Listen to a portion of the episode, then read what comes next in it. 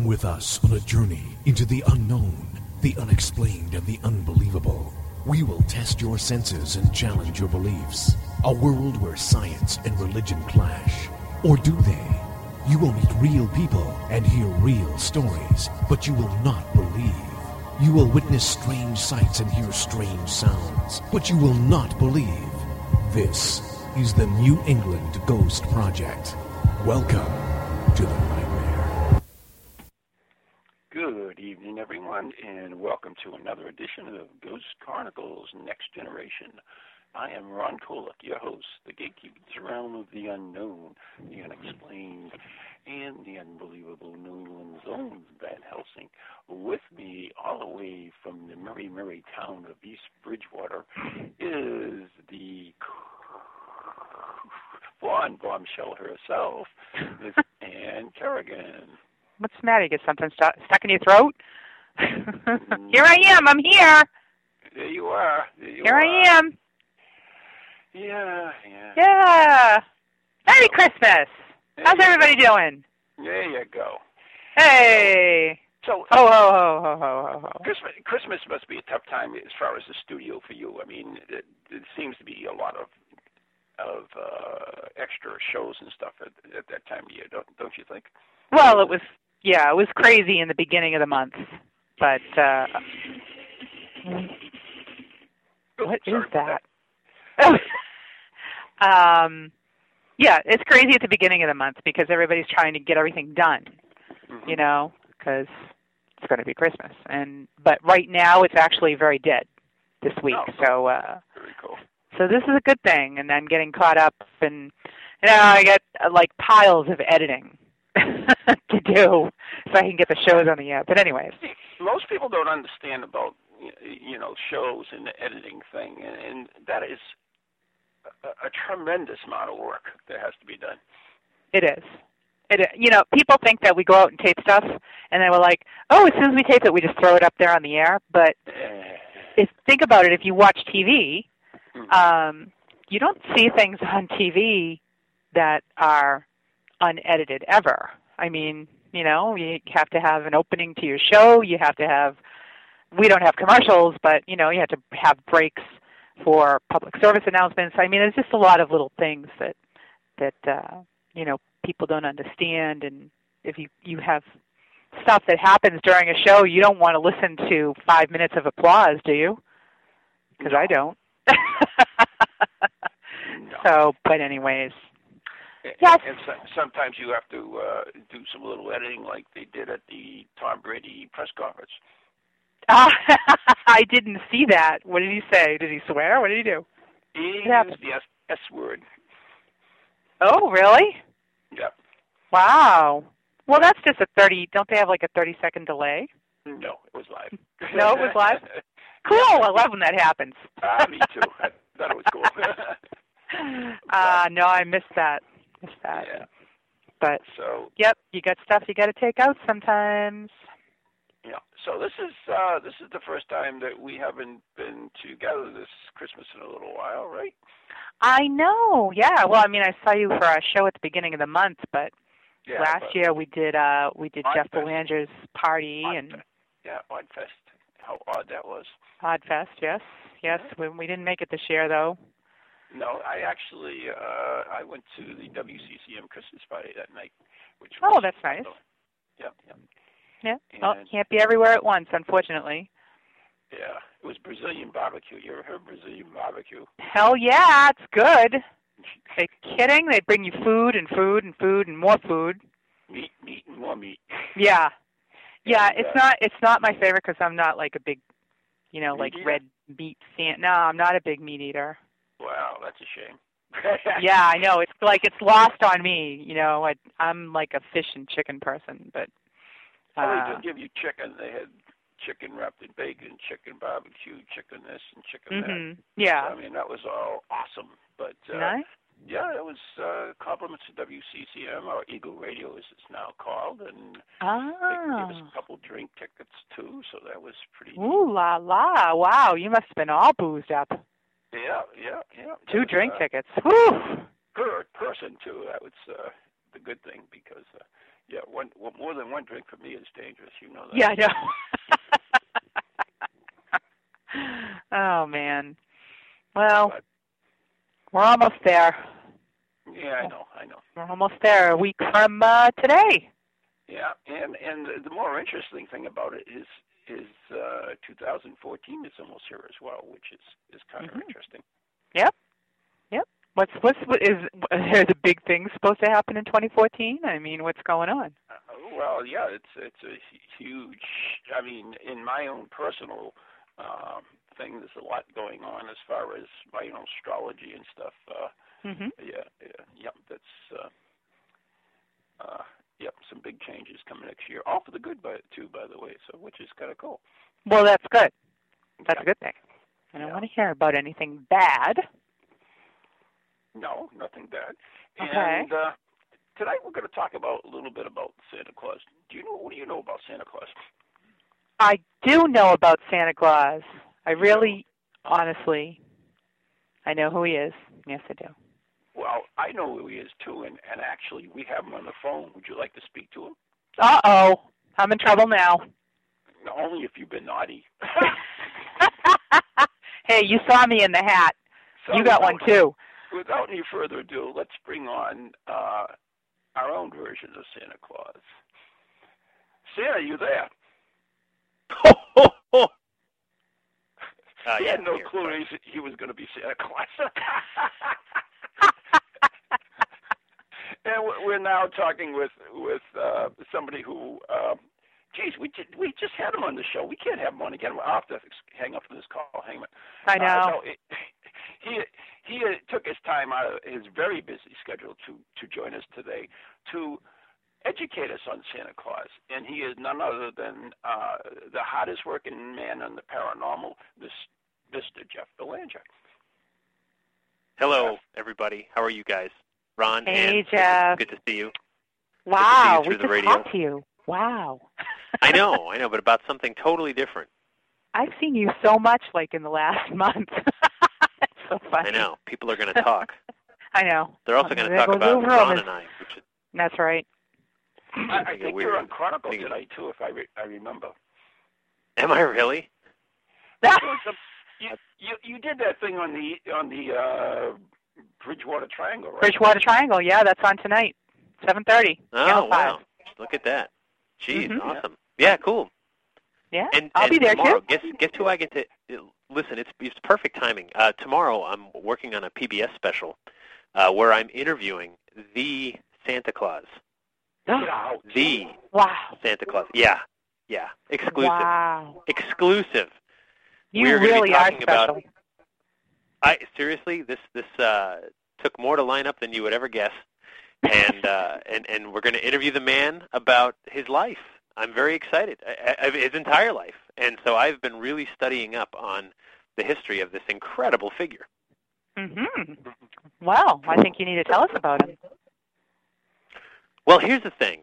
Uh, he's made the news recently, which is interesting, right? The, the, the debate of his, his skin color, which I think is just hysterical. Santa's white. Hmm. If you watch Fo- Fox News, that it, uh, Fox News, uh, one of their correspondents made a big announcement that Santa's white and Jesus was white, and get over it, everybody.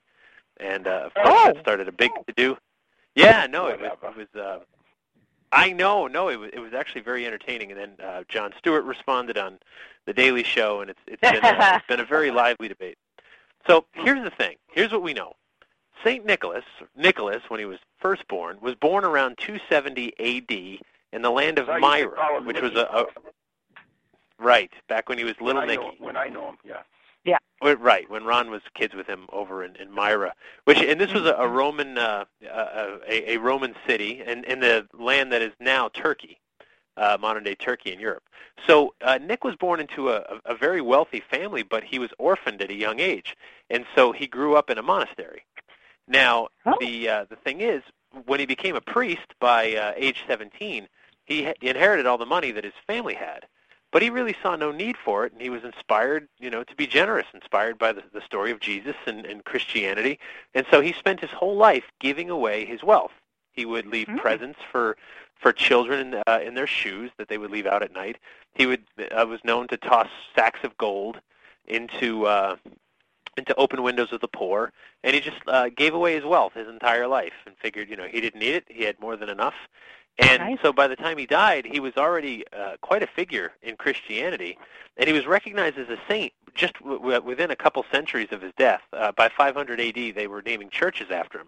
Now, this was before the formal uh, canonization process that the Catholic Church has now, and they've had since uh, roughly 1000 uh, AD. So they were already calling him Saint Nicholas within just a few hundred years of his death because his legend spread. And he was Wow. considered the patron saint of children, of course Oh. but also of sailors, merchants, archers, thieves, and pawnbrokers. Yeah. I'm going to let that sink in for a minute. Pawnbrokers. Okay. Pawnbroker.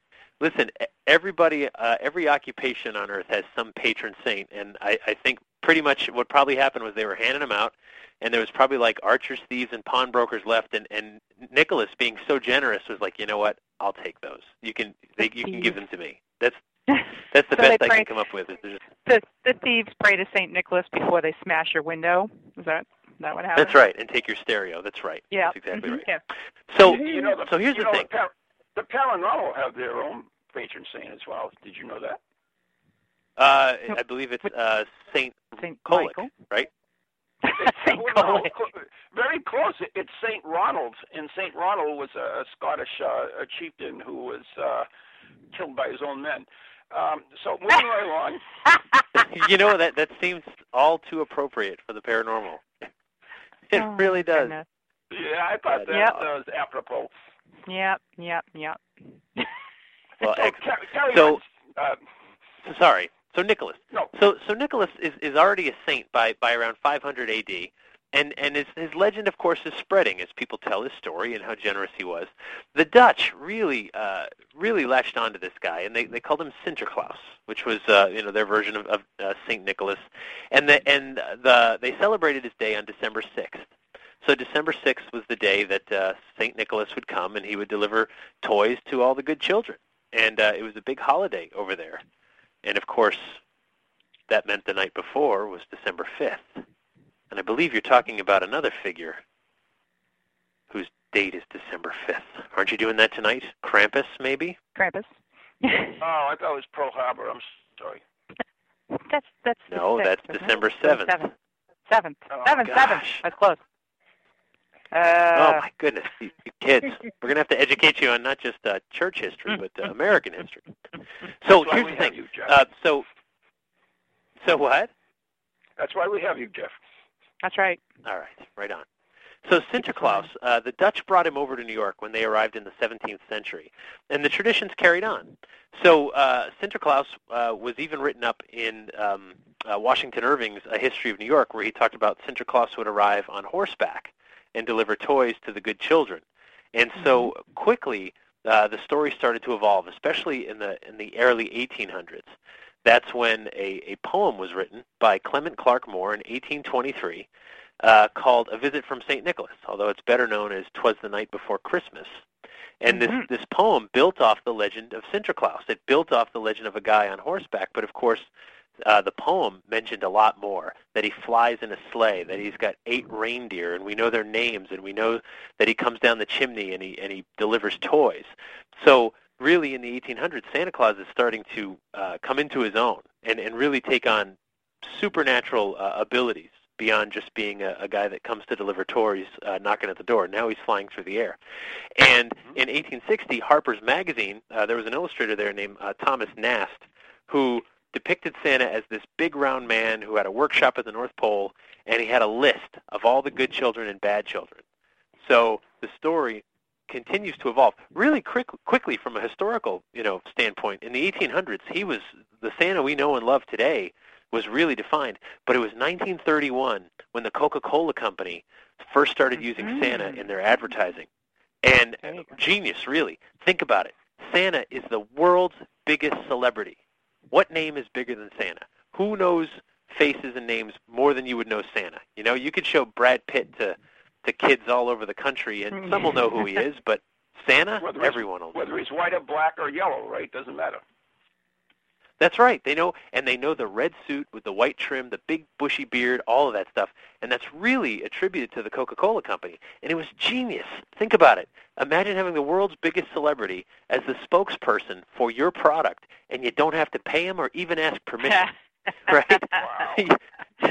Perfect. and, and I'm sure how, how many other companies at the time were just ki- kicking themselves that they didn't jump on this and say, "Oh man, we could have done that." Mm-hmm. Uh, right. But they didn't. But Coca-Cola Company really helped shape what the, the the look of that Santa. Now, of course, the, the the poem too had a lot to do with it. He was a ripe, jolly old elf, and his, you know, like a bowl full of jelly and all that other stuff.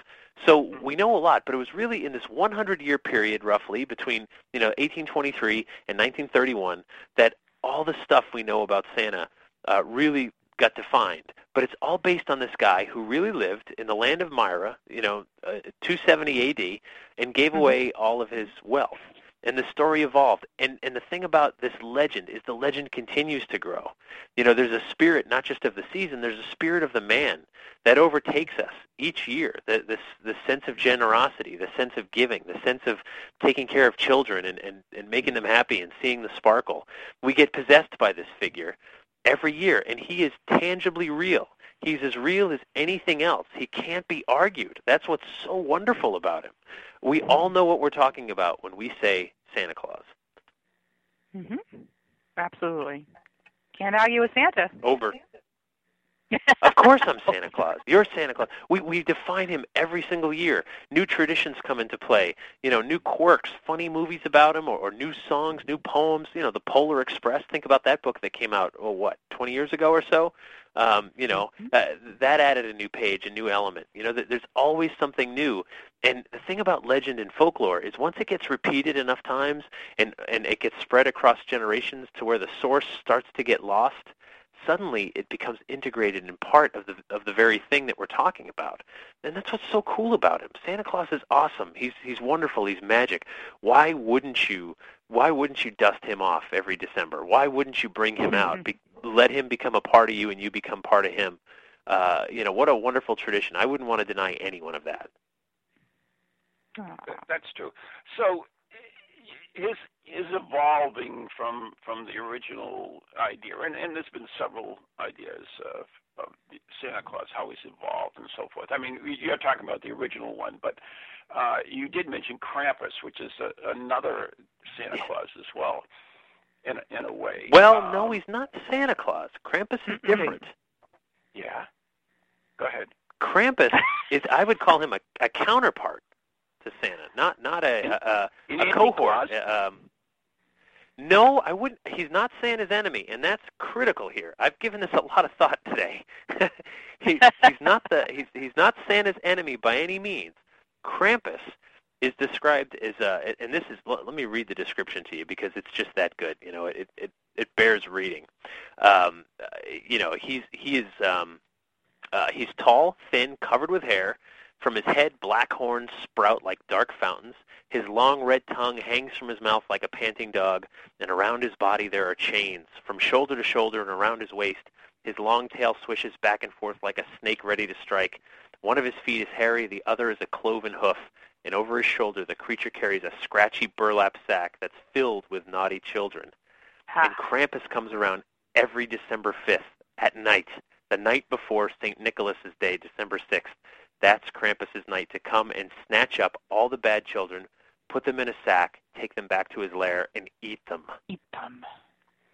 Yeah, my type of guy. That's right. Think He's about Santa's it. henchman. Ron, do you ever know anyone? Who, Santa's do henchman. you ever know anyone who? That's right. He's he's a bad dude. And do you know anyone who got coal as a kid? Do you? Yeah, I get You it do? every year. I- Ron did. Well, you did. That's all he ever got. I got that right. hmm I still get it from my But wife. think about it. Yeah. If you be, if you believe in the story of Krampus, Krampus clears out all the bad kids. So Santa's That's free right. to deliver toys to just the good ones. there you go. Uh, You don't want those bad little creepy kids getting toys. So, so no, of course toys. not. And, and Santa you know, needs there's the coal to version, heat his too. workshop. so You know that's when Krampus Jeffrey isn't Dahmer alone, right? came up with the idea. Was it from Krampus? It might have been. He might have caught yeah, wind of might this and said, you "Hey, know. Maybe maybe he was possessed by Krampus. Maybe we're talking about possession here. This is paranormal Hmm. we're talking about. Right up our alley, Jeff. Right, and possession is nine tenths of the law, right? I've always said that. That is true. some- That's totally Sometimes ninety percent, but that's another story. Right. Either way. So, but the thing is, Krampus is not alone. That's he's not the only bad figure that that comes out, uh, you know, day after day. There's Mhm. another one called the Bellschnickel. Oh, is that there's a statue of him, isn't there? The Uh, Belschnickel? I'm sure there are. The Bellschnickel, Eating- der Bellschnickel. He comes from Southwest Germany, but he's also popular Yeah. in uh, Pennsylvania Dutch country. Mhm. Oh, good, good. So, so this Yep. guy gets around too. Do you, have you heard of him? Uh, you, you know I have. him, Not, right? not a fan. Not a fan. Uh, you want to tell us about him? All right, so Bellschnickel is different than Krampus. With Bellschnickel, you stand a chance. Oh, the cool. Bellschnickel is. With Krampus, nothing. You see him coming, you're finished. Checkout time, right? That's that. You- You're just bad. But with the Bellschnickel, he's described as this crotchety old man, kind of like Ron. Mm-hmm. Uh, he dresses in furs and rags and wears a mask, like Mhm. Ron. And he carries a stick in his hand, a switch, like Ron. Oh. And what does he do? The stick is to whip bad children. He shows up one to two weeks before Christmas. So, like right now, he shows up, and uh, one version of the story is that he'll throw candy and treats on the floor. And if the kids just jump for the candy without asking permission or anything like that, he starts beating them with the stick. All the naughty children. But but Bellschnickel off- offers a chance at redemption. He tells the kids, you know, I- I'm teaching you a lesson so that you can shape up by Christmas, and Santa will still bring you toys. So unlike Krampus, Ah. you have a shot at redeeming yourself. Okay. Well, I There's, there's, there's actually in in the UK there's actually a tradition that I believe it's the day after Christmas, and no, it's not Boxing Day, uh, where, where the um, the rich sons of of the landowners and, and so forth would go around the the village with uh, uh, switches of holly and strike all the young maidens on their bare arms until they bled. Oh, wow. That was just Okay. banned, by the way. That's how they roll then. Yeah, that's how they roll in England. You know, they got nothing else better Yeah. do in there. The whole country We we buy them the drinks ocean. over here. Yeah, right. I'm sorry. That that uh, the the child eating statue is in uh, Switzerland. Sorry. Yeah, that makes sense. And the thing is, so so Krampus uh, and, Bellschnickel too. The uh, Krampus, especially though, was very popular in the latter half of the 1800s uh, over in Europe. There were postcards, there were statues, there was uh, he was depicted often uh, as part of the Yuletide tradition. It was one of those things like if you made it through the night, you kn- you knew you were okay. And Oh, wow. so the um, so but and but then they they kind of went away. You know, Santa just became the good guy, and the worst thing you could have that could happen to you is you know coal and sticks if uh, if you were bad. But um, but but it's interesting. Like Krampus is, I think, poised for a comeback. You know, he, people keep Really? talking about him. Uh, I heard there's a movie in the works. I know there's been a couple books written about him. So it's um, uh, you, you wonder he- if this, isn't he our this dark president? Yuletide figure. Uh, I, I I I don't think I think you're a little confused, Ron. as Oh, usual. I, I could be. I could be. He's You know, always it's confused. Past my bedtime, so I, I could Yeah. be. But, hmm uh, Hmm. yeah, Right. Yeah. Oh no, he's the Antichrist. I forgot that. I, I got that mixed up. That's what it was. Ah, I know. you kids. Oh, we you on the air? I'm sorry. Okay. Merry Christmas. so, so Jeff, I mean, Merry Christmas what to led, all. what led you into all of this? I mean, uh, what, what led you into the Santa, the man, the myth, the legend? I mean, what, what, did you get nothing for Christmas, or, or what the hell happened? No. I'm a huge fan. I love this. You know, um, it, it all happened because a, a friend of mine, um, uh, a couple years ago, ha- who's got a, a daughter uh, about the same age as mine, uh, six now. So he said, Santa would be the only lie I ever told my daughter. And I went, Mhm. oh man, he's it's, he's not a lie. And it started He me isn't. wheel spinning. And I just, you know, I wrote an essay called, you know, Santa's a legend, not a lie. And uh, and I talked about pretty much all the things we just talked about. That Mhm. you know, um, just because I can't take you to the North Pole and show you his workshop doesn't mean he's not real. You know, uh, real in, in every conceivable way, and that that to, to think of him as a lie, that's that's an in, horrible injustice. You know, um, we I, I believe in, in the idea of, of tulpas and thought forms, and I believe in the spirit of things. I believe people can have a spirit, and I believe places can have a spirit, and so can time of year. And so you let all these things take hold of you. You invite in that spirit. Possession doesn't have to be a bad thing. It can also be a good thing.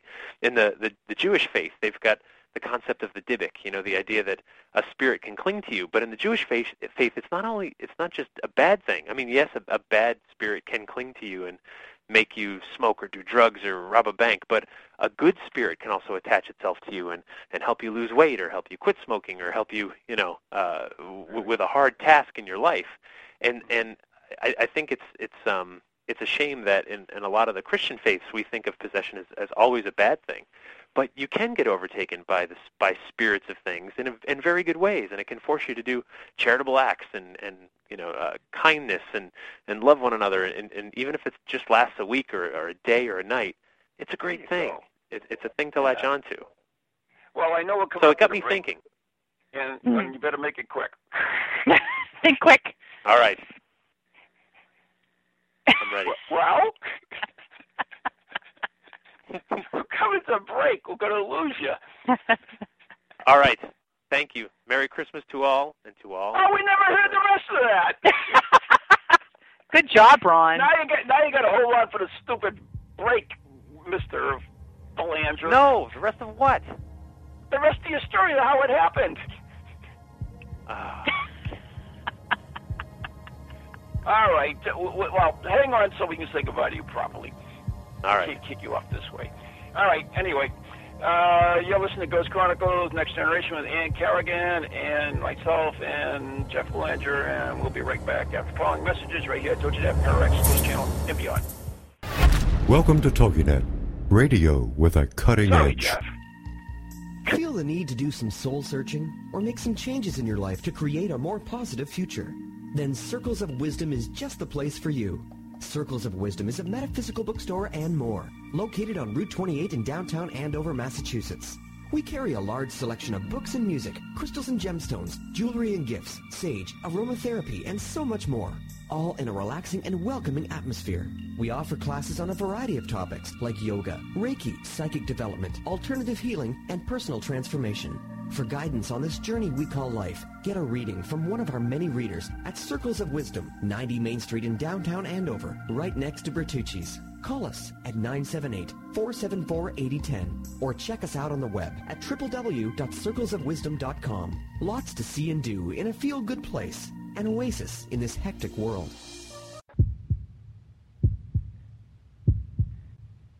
And welcome back to Ghost Chronicles Next Generation with Ron and Ann and our special guest, Santa Claus. Um, I mean, Jeff Belanger. Yeah, actually, we're getting rid of him, so hang on. Ah. Jeff, yeah, we Thank actually you so have much. the next next guest coming in. And, and did you finish your story? I know you were talking about that Santa was. Yes. was The, the finish the, the finish is that uh, to answer my my friend's point, I started writing an essay. I started doing more research. I wanted to know for myself how did we get here? You know, how did we get up to this this point today? And uh, and I think Santa Claus is just an amazing figure. I'm looking forward to interviewing him tomorrow exclusively. Right. You'll get to see it on PBS. We'll have it up online uh, uh, by Monday or Tuesday for sure. And uh, and we're going to just tell the the history of this amazing person. Okay. Excellent. We look forward to seeing that, Jeff. And, and thank you so much for All right. taking time out of your busy schedule. By the way, did you see the the penguins all dressed up in little Santa suits? That was so cute. Oh, isn't that cute? I love you Yeah. guys. Merry Christmas. Yeah. Merry Christmas, Jeff. Bye, Jeff. Merry Christmas. All right, y'all. See ya. Bye. Bye. Oh, that was Okay. interesting. But you know, Jeff is right. I mean, we do have that image, and, and even if you don't say it's Santa, we, we know it's Santa. How many times? I mean, you look at that that commercial. It's on, I guess, the Chevy commercial, where the the Yeah. salesman is is like you. You know, it's it's it's Santa Claus. You look at him; it's it looks like Santa Claus, and and Of that's course. you don't have to be told that. It, almost immediately, you come up with that idea. So Yeah. that is that is the way. I know. They, Anyways. they dropped the little change in his cup. Oh, He's I like, love that. hey. That's the, cool, that's the coolest part. The very that's the, my favorite one is actually when they drop the the uh, change in his cup. So, Mhm. anyways, uh, we're going to talk to another person now who uh, actually deals a lot with uh, Santa Claus, and uh, well, let's bring him on the line. He is the uh, moving force behind the uh, Friends of Flying Santa. He is Brian Tague. Brian, you there? I am. Yeah, Well, Brian. Good evening. Thank you so much for uh, coming on the show. I appreciate that. My pleasure. And uh, I, we're going to be joined very shortly, and I believe we're going to be joined right now by uh, Jeremy D'Entremont, uh, who Brian and I unfortunately both know. Um, and nice. he is, uh, uh, yeah, it's it's Jeremy. So uh, why don't we bring him on the air as well? Jeremy, you there? Hello. I, I'm Hi, here. Jeremy. There was just there was just a lot of noise on the line, so I didn't quite hear much of that. But Oh, hey, I'm here. Uh, That's a shame. That's a shame. That's okay. Um, 'cause he was picking on you, so anything it's all right. thanks, thanks for having me on. So, so uh, How you guys doing? is- hmm Good. Jeremy is the operation manager for Friends of uh, Portsmouth Lighthouse, but he is also involved in many things, and he is involved with uh, Brian's group as well, which is the Friends of Flying Santa. So I'm going to throw this out there. Would you guys explain to us what the heck is the Friends of Flying Santa? It's not like flying Elvises or anything, is it? It's nothing like Uh, that. Is Brian on the line as well? yeah, I am. he's here. He's here. Hey, hey, Brian.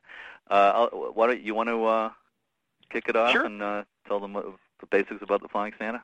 Sure. Uh, Friends of Flying Santa uh, is a continuation of an 84-year-old tradition that was started in 1929 by a Maine uh, float plane pilot named of uh, Captain Bill Wincapaw. Um, his uh, job was to fly around the coast of Maine delivering packages and uh, people and um, to show his appreciation to the lighthouse keepers. Um, uh, he used actually used the lighthouses as navigation beacons uh, in the early days of aviation and um, he went out one Christmas in 1929 and uh, uh, threw out packages from his airplane to the remote islands where these lighthouse keepers were stationed. And uh, you know the packages consisted of coffee, tea, books, magazines, uh, candy, and things like that. And uh, he did about a dozen lights, and um, it was a very well received uh, Christmas gift by the lighthouse keepers and their families. And uh, he expanded the program over the years, and um, it was uh, picked up in the 1940s by Edward Rowe Snow, who continued it for four decades, and uh, it continues today with uh, Friends of Flying Santa, and we go around to, oh gosh, uh, 32 uh, lighthouses and Coast Guard stations, uh, delivering over 800 gifts to the children of the Coast Guard crews. And uh, we're in the middle of our flights now. Uh, we're about halfway through, and um, uh, things are going pretty well. Awesome. So, I mean, what what was? I mean, somebody had to think of this originally. I mean, what, what was the, the the thinking behind it? I mean, with, it, it seems like an unusual thing to start with. Uh, you know, just someone sitting around saying, "Okay, I think we're going to drop gifts uh, to lighthouse keepers." It was what, what you think drove him to to really get into that?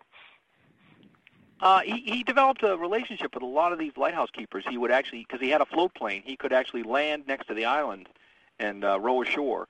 And uh, he became good friends with them, and he had a great appreciation for the duty um, of a lighthouse keeper and, and the remoteness. And uh, he just, uh, the story I heard was he just was home um, at Christmas and wondering, you know, what kind of a Christmas these lighthouse keepers were having, and decided that, uh, you know, he could uh, throw uh, just a small gesture of uh, appreciation their way by uh, delivering these packages, and um, and it was very well received. I mean, these keepers were um, um, very appreciative that someone was thinking of them at the holidays, and and that's uh, that's why it continues today. It's uh, you know we're thinking of these Coast Guard crew members and their families, and, and just letting them know that the work that they do is appreciated. Okay. And uh, before we go any farther, this this is a non-profit organization, and if anybody you know wanted to find out more about it or, or donate to it, do you have a website? Yes, we do. It's uh, flyingsanta.org, and we've got uh, a, a huge collection of uh, photos and videos and a complete history of the program, and um, uh, and also updates on any fundraising events we might be doing, whether it's a lighthouse uh, boat cruise or bus tours or, or anything like that. So again, it's uh, flyingsanta.org. Okay. Yeah, Awesome. if I could put just up on our interject Facebook that page. I was just going to say that Brian has done a tremendous job of uh, putting together the whole history of the Flying Santa flight starting in 1929. So if you go to that website and click on the history of the Flying Santa, there's a, a really good comprehensive history with a lot of neat photos as well, uh, you know, from the whole history from the Bill Wincapaw days through the Edward Rowe Snow days right up to the present. Mm-hmm. It's uh, and Jeremy, how pretty did you neat. get involved so many great stories. How did I get involved? Um, Yeah. I've we Brian and I have known each other for how many years, Brian? Uh, Oh gosh, um, almost 20. 20 going on 50 maybe. I don't know somewhere in there. but um, anyway, I uh, I was I was sort of involved with some projects at the the uh, museum uh, south of Boston called the Hull Life Saving Museum, and for a while the Hull Lifesaving Museum was very much involved in the Flying Santa flights, and it was during that period when uh, I think I first met Brian. Uh, he was doing the photography for the Flying Santa. He ended up becoming the, the president and then uh, forming the, the the separate organization as a separate nonprofit organization separate from the museum, and uh, and uh, I've been on the board for a number of years now, and it's just uh, I'm just very happy to to play some small role in keeping this tradition going. It's just a, a wonderful way of saying thank you to Coast Guard families. And l- last year, I had the the pleasure of flying along on one of the the Santa flights uh, all day, the Massachusetts flight, wow. uh, for the 1st time, being in the helicopter all day, and I'll tell you. It was a it was a trip to put it mildly um, in more ways than one. Um, and uh, you know, it's just uh, the the the energy that that Brian and the the various uh, Santa. Well, I shouldn't say various Santa. There's only one Santa, right? That's right. of course, there's only one Santa. You kids listening, there's only One. one Santa.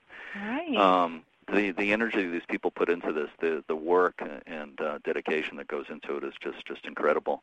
And to see the you know kids get you know even in this day and age, kids get pretty exci- pretty excited to see Santa coming in by helicopter Mhm, uh, mhm, mhm. knowing knowing that he's bringing a present, especially for them. So it's still Mm. it's a very central thing for a lot of these Coast Guard stations. They kind of build their a lot of them have their Christmas parties built around it and that kind of thing. So it still means a tremendous amount to these people.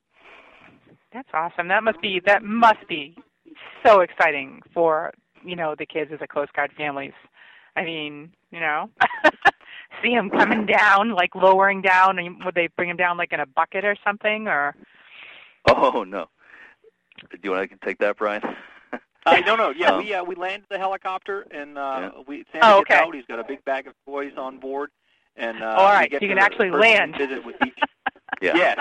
Yeah, the old days they used to uh, do it by airplane and throw out the Mhm. packages.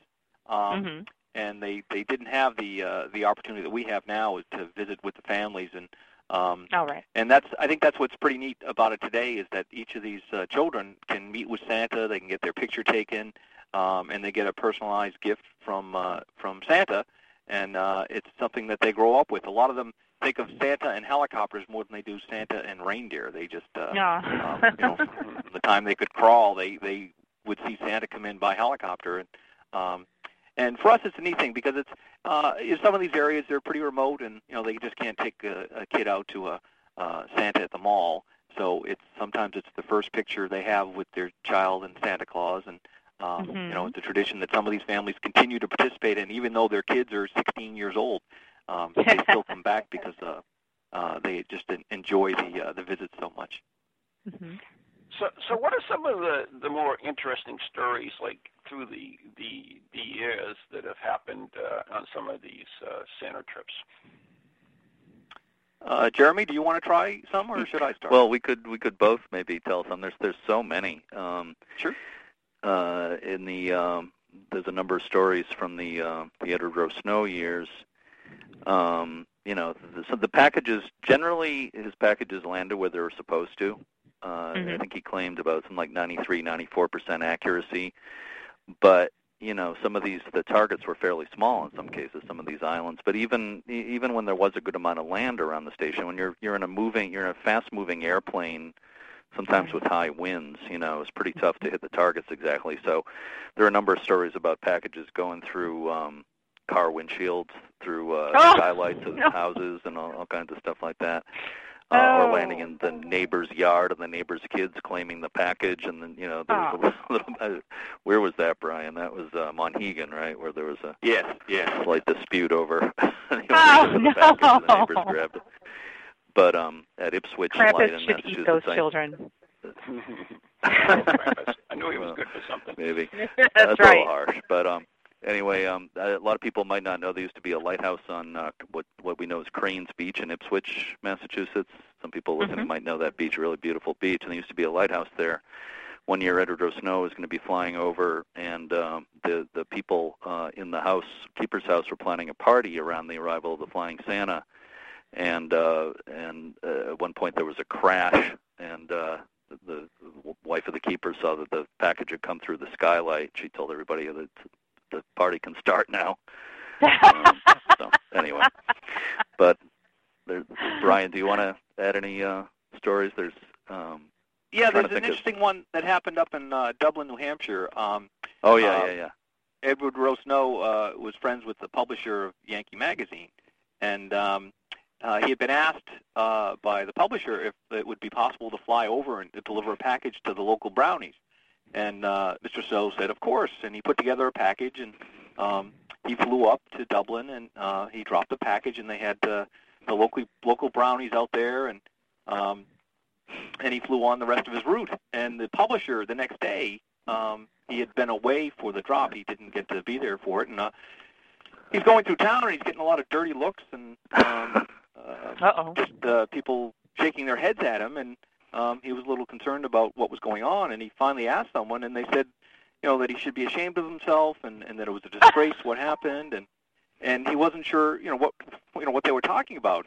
And he found out that the package had contained cigars and cigarettes and salacious detective novels and things like that. And you know, the local brownies were were just horrified.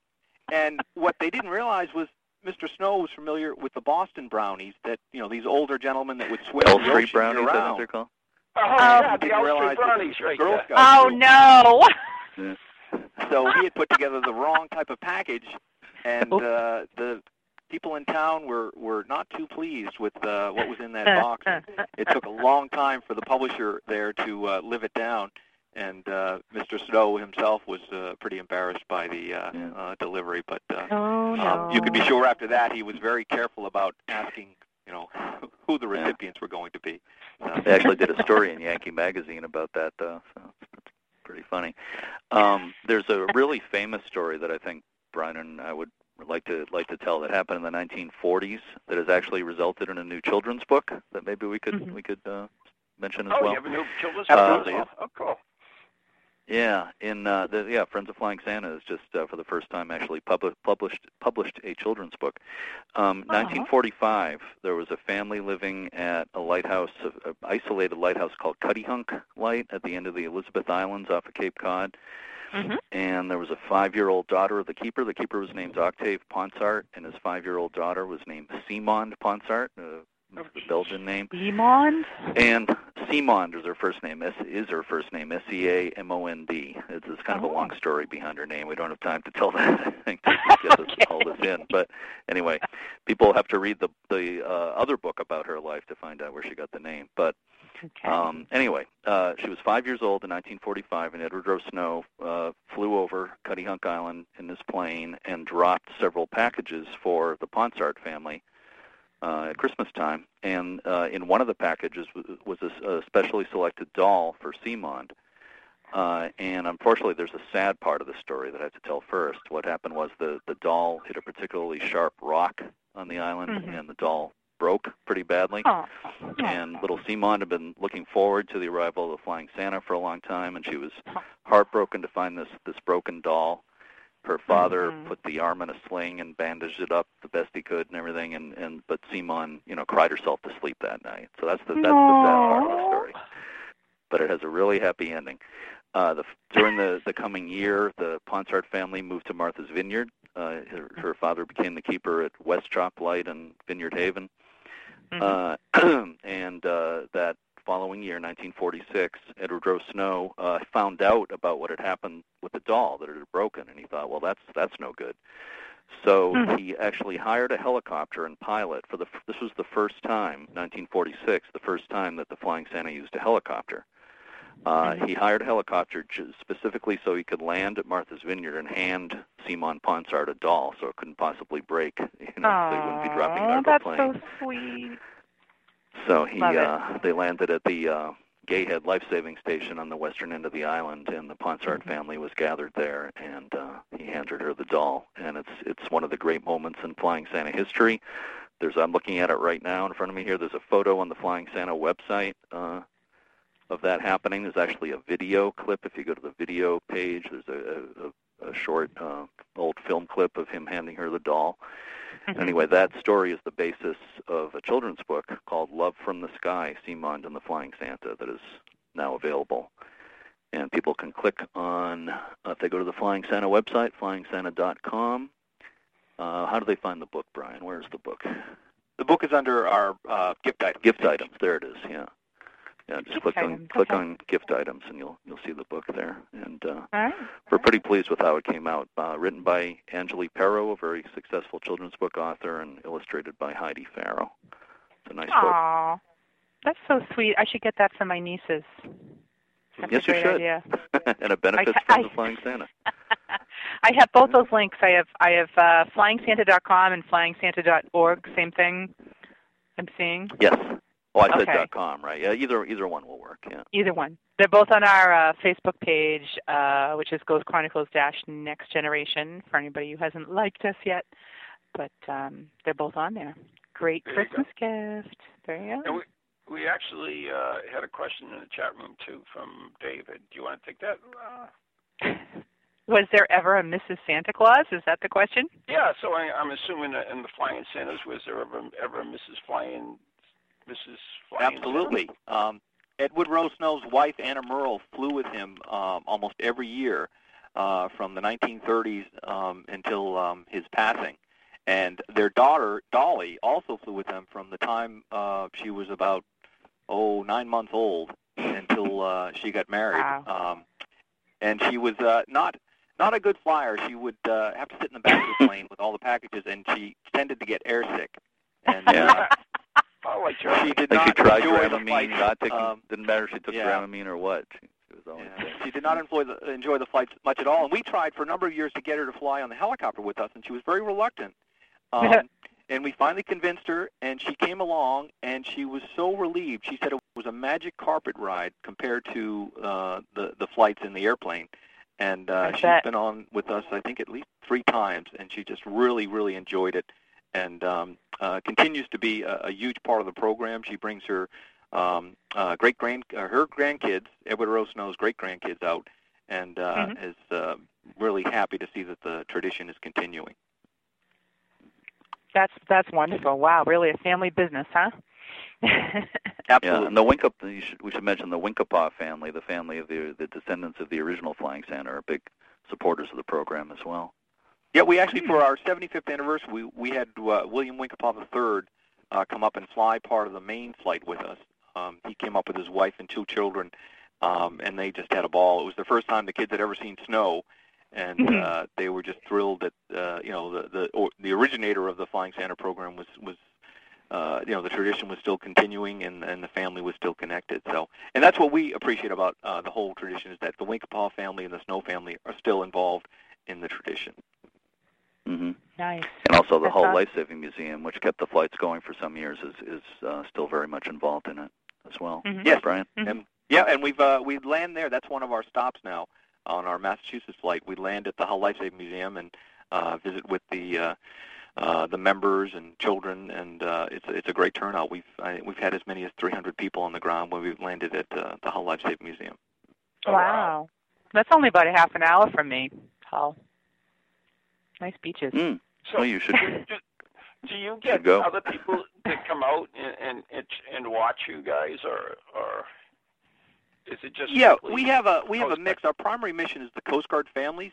Um, Mhm. But we have a small percentage of stops that are civilian stops, uh, dotted along the coast of Maine, like oh, uh, Vinalhaven and Castine and Pemaquid, and we'll Mhm. land, and it's called our we call it our civilian stops, and we hand out candy canes um, to the people there Oh. and pose for pictures, and Um, so we, uh, you know, we do the same in Truro and Scituate, um, in Nice. Hull, and down on Prudence Island in uh, Narragansett Bay.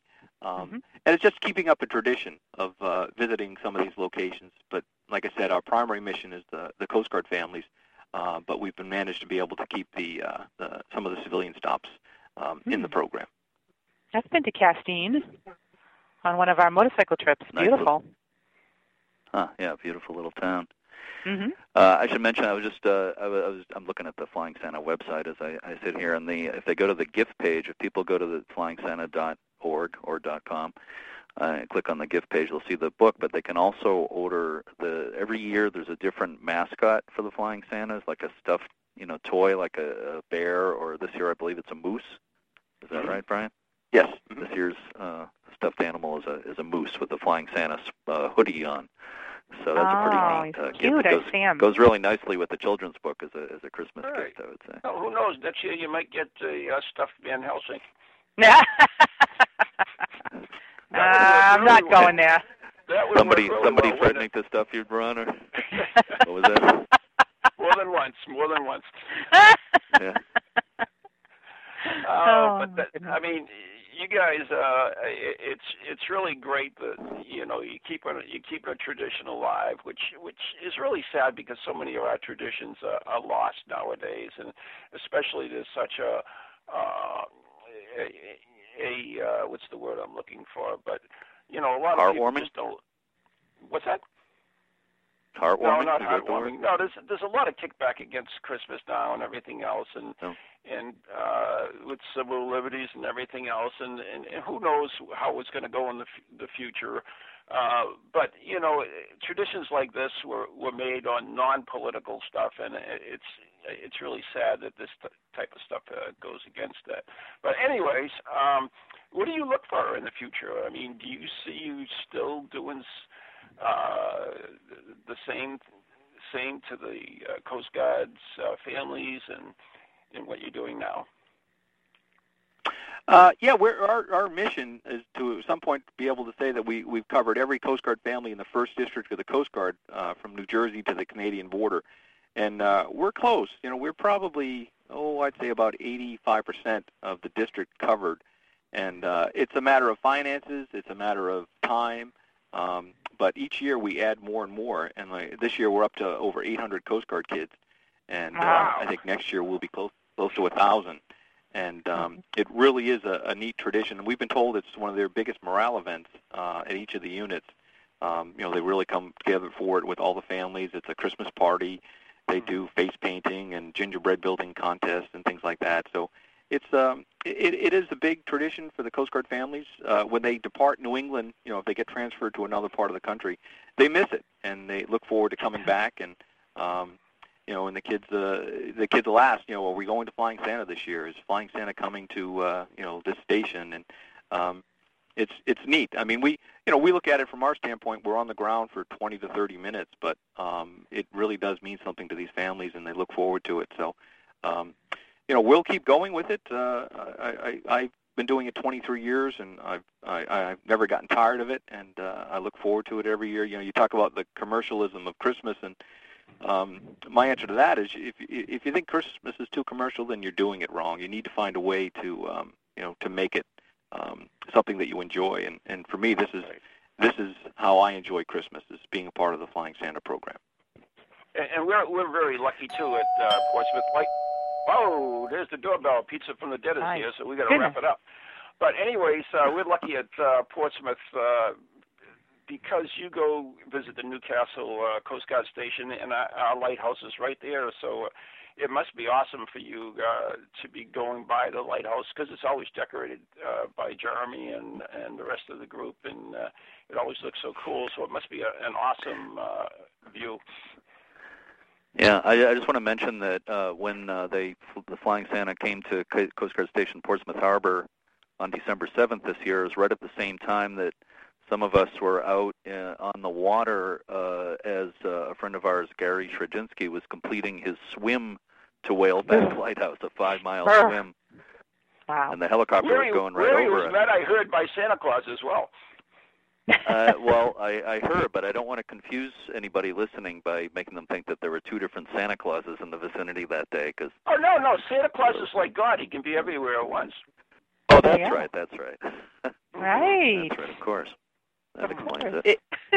if, if I could just add, um, we, you know, we wouldn't be able to do this without the dedication uh, and generosity of the, the helicopter sponsors. Um, Mm. We've got Granite State Aviation uh, based in uh, Hampton, New Hampshire, um, JBI Helicopters out of Pembroke, New Hampshire, and Evan Weil of uh, Weston, Mass, who uh, they've donated their aircraft going back um, 30 plus years, and Oh, my God. uh, they don't ask for any.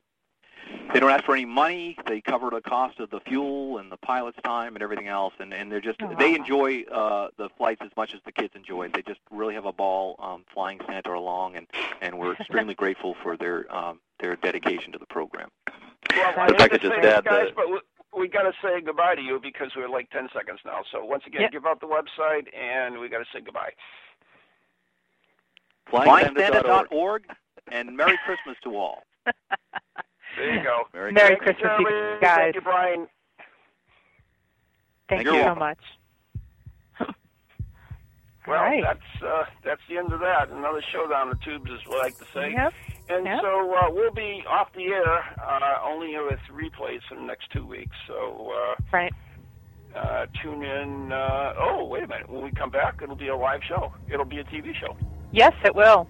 It will. Second Wednesday in January, right? We won't. It won't be the first because that's New Year's Day. That's New so- Year's Eve. Right. So that would be what New Year. Uh, I can't do Probably that. the eighth. The eighth. I right. think I believe it's January January eighth. Yeah, whatever that Wednesday is. We will post it on the Ghost Chronicles Facebook page, and go. we want everybody to have an awesome, wonderful Christmas and New Yep. Year's. Love Good you all. Merry Christmas. From ghoulies to ghosties, long leggedy beasties, and things that go bump in the night. Deliver us, good Lord.